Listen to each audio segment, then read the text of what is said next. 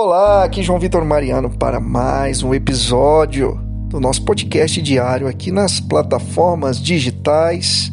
Com muita alegria, nas, nos primeiros dias, né? A primeira semana de janeiro, nós conseguimos manter uma frequência muito boa na disponibilização desses podcasts diariamente, graças a Deus. Mas pode ser que nos próximos dias a frequência diminua para de dois em dois dias, visto que nós queremos gravar episódios maiores e também convidar é, pessoas para participarem, convidados especiais, para que esses podcasts fiquem cada vez mais ricos em conteúdo. Então se prepare porque nós temos novidades chegando. Bom, hoje eu queria falar com você sobre planejamento pessoal. Eu me lembro de um amigo meu chamado William Rodrigues, hoje ele é monge trapista. Um dia ele me mandou um e-mail com um cronograma de atividades diárias que ele tinha planejado realizar é, em um ano específico, um semestre específico.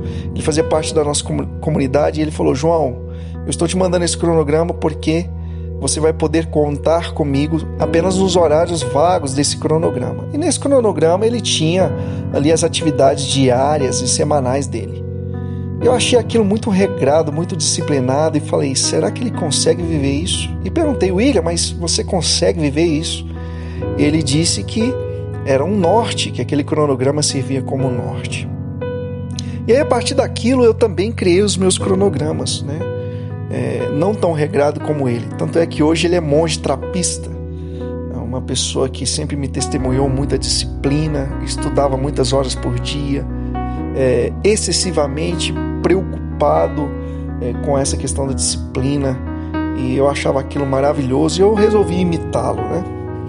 E no, no ano de 2020, né, nós estamos no ano de 2020, é, eu resolvi agora no início do ano fazer um cronograma pessoal, onde eu fiz uma planilha ali com os horários do dia, semana, é, dia por dia, né, os dias da semana, de segunda ao final de semana, com os horários diários e cada atividade a ser desempenhada em cada respectivo horário.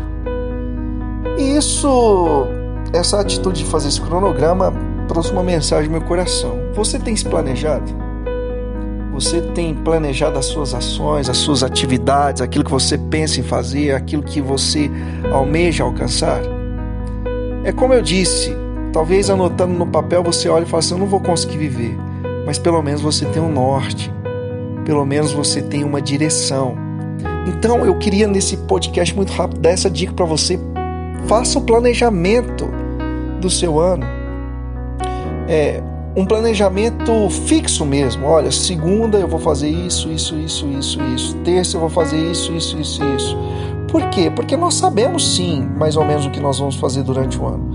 Eu, por exemplo, esse ano vou fazer um curso que eu queria muito fazer, já matriculei, já paguei, então eu tenho que ter os dias de estudo, então já está nesse cronograma que eu fiz.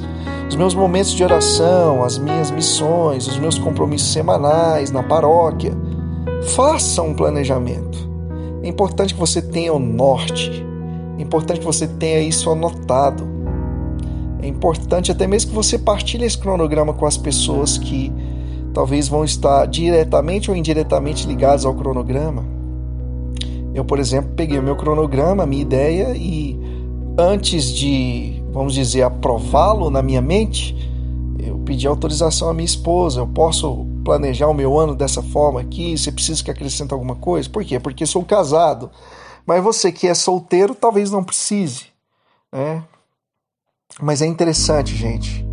Como olhando aqui o planejamento, eu já faço é, planos, eu já faço planos de gerir melhor o meu tempo, já faço o propósito de, de melhorar em alguns pontos na minha vida que eu preciso melhorar.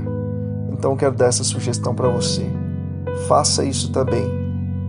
Faça um planejamento diário, faça um planejamento semanal para o ano de 2020. Deus abençoe você.